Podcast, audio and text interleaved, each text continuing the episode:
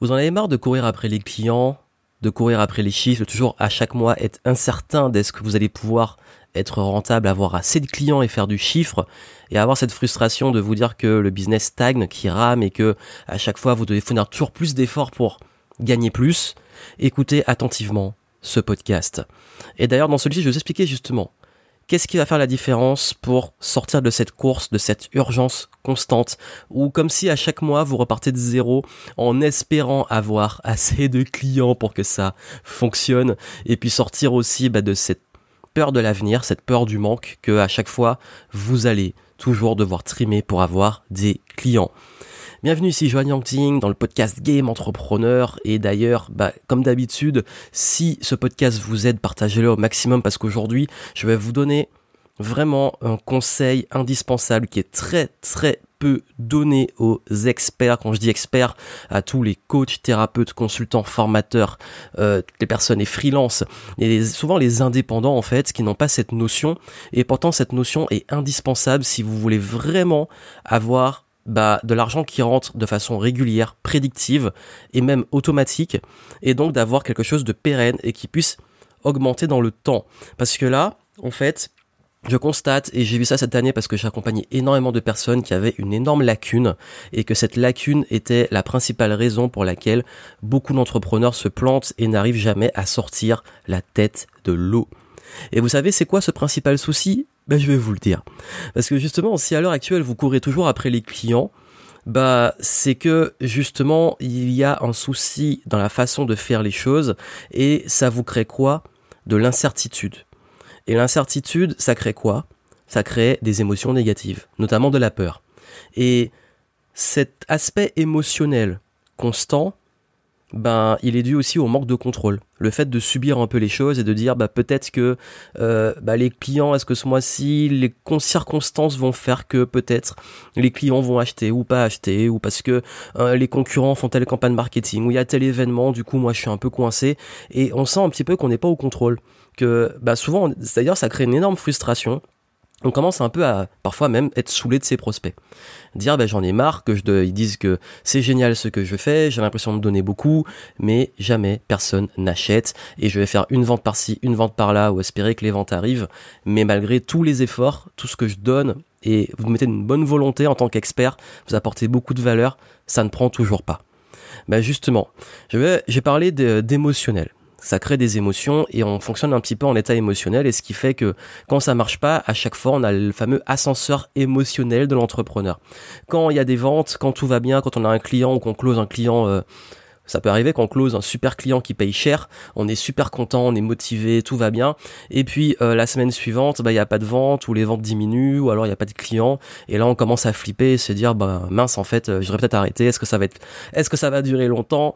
Est-ce que je vais pouvoir survivre? Est-ce que mon business peut tenir comme ça?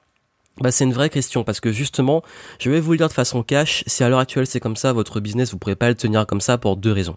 La première raison, c'est que vous allez vous épuiser, vivre dans l'incertitude et la peur de façon constante sur plusieurs années, ça épuise. Et puis surtout, bah, justement, s'il y a ce problème-là, c'est que vous pouvez pas vous donner une vision qui va au-delà du mois suivant. Et si vous pouvez pas voir au-delà du mois suivant, bah, c'est un petit peu compliqué de soi-même pouvoir se lancer soit dans des nouveaux projets, soit dans plus gros projets, ou simplement de souffler en fait. Quitte à avoir cette situation-là, autant peut-être être salarié. Mais vous savez d'où vient ce problème? Bah, ce problème, en fait, je vais donner un autre exemple. Parce que le business, il est lié à l'argent. C'est très binaire. Et c'est ça, en fait, vous pouvez donner autant que vous voulez, vous pouvez faire autant d'efforts que vous voulez. La seule variable qui montrera que vous réussissez en business, c'est s'il y a des clients. Donc s'il y a des ventes. Et donc s'il y a des ventes et de préférence que vous êtes rentable. Et donc, quand vous investissez par exemple en immobilier, qu'est-ce que vous allez faire? Est-ce que vous allez, quand vous allez être dans le domaine de l'immobilier, être dans une incertitude totale, un manque de contrôle, des émotions de peur, de stress, de tout, ce qui est que vous vous dites à chaque fois est-ce que ben en fait cet appartement là il va rester là ou est-ce qu'il n'y a pas une tempête qui va arriver qui va, il va, il va s'écrouler ou je sais pas quoi. C'est beaucoup moins fort c'est très rare en fait. Pourquoi? Parce que quand on investit en immobilier on va faire une étude. On va étudier le quartier euh, l'état de l'appartement éventuellement dans lequel on on investit, s'il y a des travaux ou pas à faire, le marché dans cette ville ou dans ce quartier, quel type vers, quel type de modèle on, va aller? Est-ce qu'on va faire de la, je sais pas, on, va louer, on va faire du saisonnier, colocation, etc. Peu importe. On va faire une étude de rentabilité on va de façon très structurelle, très objective, dire bah voici le coût, est-ce qu'il y a des travaux, euh, qu'est-ce que je peux faire comme prêt, quelle est ma capacité d'emprunt, je vais aller négocier. Ensuite, quand j'investis, bah voilà, quand je vais poser le prix du loyer, quel est le loyer dans ce, type de quartier, est-ce que c'est cohérent, quel est mon seuil de rentabilité, euh, voilà, bref, tout, on fait des mathématiques. Et là, c'est très ultra objectif. Les seuls au début moments, ça peut être émotionnel, c'est peut-être son premier investissement ou le début quand on n'est pas encore très à l'aise, mais généralement, même ça, on va énormément se baser sur des chiffres parce que de toute façon, on n'a pas le choix. Parce que comme on, dépend, on dépend aussi, bah, la plupart des cas d'un emprunt ou c'est un investissement qui n'implique pas que nous de façon générale, euh, en tout cas au début, ce qui fait que, bah oui, on est obligé d'avoir des mathématiques. Mais pourquoi en business on le ferait pas alors que finalement la finalité, et quand je dis la finalité, l'enjeu financier est le même, c'est être rentable. À la différence du business, que là la rentabilité c'est par rapport à vos charges fixes, vos charges variables, vos ventes, ce qui rentre, euh, et, vous, ce que vous pouvez, pouvez payer en salaire. Et bah, comment reprendre le contrôle, comment sortir de cet état émotionnel euh, à outrance, c'est miser sur des éléments objectifs. Et c'est ce qu'on appelle la science business, business science. C'est très scientifique le business en fait. Alors je sais que pour beaucoup ça fait peur, ils vont se dire surtout euh, dans les domaines du coaching, thérapeute et compagnie, ouais mais moi je suis pas un scientifique, euh, moi c'est c'est pas mon truc, les mathématiques j'aime pas. Mais encore une fois, c'est pas compliqué, mais justement que vous aimiez ou pas, c'est indispensable en fait. Ne serait-ce que les maths les plus basiques, les plus bêtes de savoir est-ce que vous êtes rentable ou pas. Est-ce que vous ça tout le monde sait le faire, tout le monde sait faire un budget, combien combien combien rentre, combien sort, est-ce que c'est équilibré? Pourtant, il y en a plein en business qui le font même pas en fait. mais mais ça que je vous dis que oui, quand il n'y a pas de clients, les clients veulent pas de moi, j'arrive pas à faire des ventes, sniff sniff, euh, je suis triste ou je suis pas bien, j'ai peur. OK. Ben il y a un moment euh, pourquoi en fait? Pourquoi ça marche pas? Qu'est-ce qui fait qu'il n'y a pas de vente? Parce que si vos résultats financiers impactent vos émotions, vos émotions vont impacter aussi vos résultats financiers parce que vous allez prendre des décisions basées sur des émotions et des ressentis.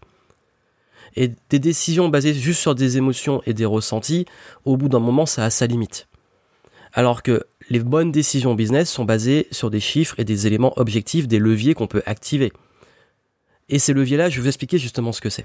Juste comprenez que il, est, il paraît évident que quand on fait une recette de cuisine, on va peser les choses, que quand on va investir en immobilier, on, va calculer la rentabilité, euh, que quand on va investir en bourse, pareil, on va analyser les marchés, les courbes et, et faire les choses de façon la plus rationnelle possible. Et c'est l'une des bases de l'intelligence financière, c'est ne pas baser les décisions financières uniquement et le moins possible sur de l'émotionnel.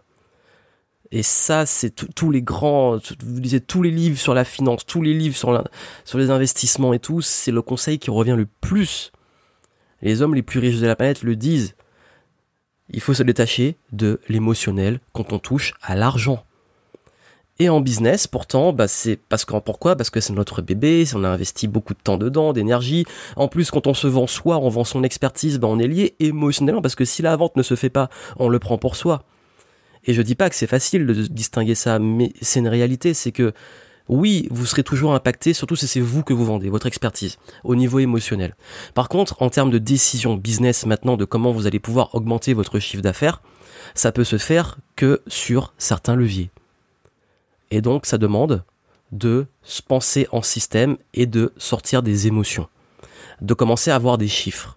Que ça soit la rentabilité, est-ce que vous faites des bénéfices parce que tout le monde regarde le chiffre d'affaires, mais si derrière vous dépensez énormément d'argent, vous pouvez faire un très... Si vous faites un million de chiffre d'affaires, mais que derrière vous dépensez un million deux, euh, vous n'êtes pas rentable. Donc tout ce qui est charges fixes, variables, euh, les taxes, dont la TVA pour ceux qui sont assujettis à la TVA. Bref, pareil. Est-ce que combien vous coûte un prospect, combien il vous rapporte, combien vous rapporte un client à vie, ce qu'on appelle le lifetime value, ça c'est ce qu'on appelle des KPIs, des indicateurs clés de performance. Et je suis assez étonné et même choqué qu'on en parle quasi jamais dans le domaine infopreneur, coaching, thérapie, etc. Qu'on n'apprenne pas les gens à faire ça. Pourtant, c'est juste la base. C'est la base de savoir combien vous rapporte chaque client et combien de temps un client reste chez vous et combien il vous rapporte à vie. Pourquoi? Pour un truc simple, c'est que je sais pas si un client, euh, je sais pas, on va dire si un client, on va dire que s'il achète plusieurs produits à vous, etc., et que sur sa durée de vie, la moyenne d'un client, il va dépenser, allez, je sais pas, 5000 euh, euros chez vous, je prends un chiffron. Parce qu'il aura pris les petits produits, ensuite il aura pris les plus gros, plus l'accompagnement, etc., on monte à 5000. Euh, un client, vous pouvez espérer d'aller jusqu'à 5000. Ben, derrière, si vous savez qu'il vous rapporte 5000, ben, vous savez que vous êtes prêt pour ce client-là, en termes d'acquisition, à mettre jusqu'à, je dis pas qu'on va arriver jusque là, je caricature, mais l'idée c'est que vous pouvez investir jusqu'à 5000 euros. Parce que si vous mettez 5000 pour acquérir ce client qui rapporte 5000, quelque part, vous êtes en équilibre, juste en équilibre, vous n'êtes pas encore rentable. Par contre, si ce client-là vous coûte 2005 et qui vous rapporte 5000, vous gagnez 2005. Et pareil, même sur les plus petits revenus, quand on fait de la publicité, en fait, c'est ça que les gens calculent pas. Quand ils font de la publicité, des webinars, etc., combien ben, vous investissez en pub?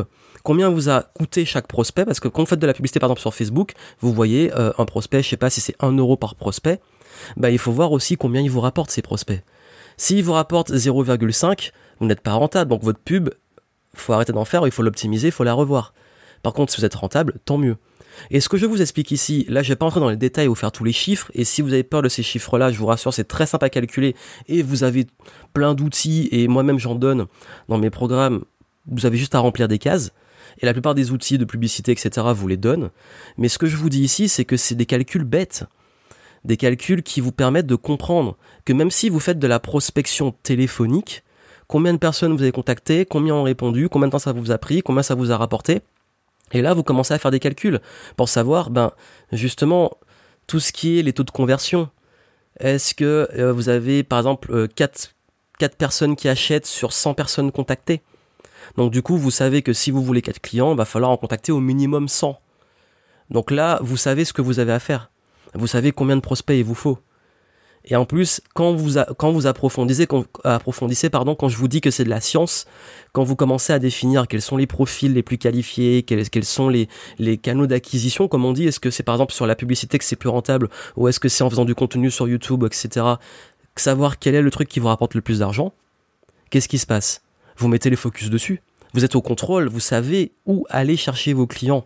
Et si tout ce que je vous dis là, euh, je sais que en fait c'est ce qui est un peu dingue parce qu'on est beaucoup dans un domaine très émotionnel et tout. Quand je parle de ça, les gens, bah justement, ça leur fait peur. Et ou alors ils disent, ben moi ça m'intéresse pas, je veux pas ça parce qu'on m'a promis que il faut que j'aille méditer pendant je sais pas combien d'heures par jour euh, pour que mon business décolle. Ben à un moment non. Il faut que tu fasses des sciences, des mathématiques, que tu regardes ton business, que tu rentres dedans. Et ça, c'est indispensable. Il faut rentrer dedans et regarder concrètement de façon objective où ça coince.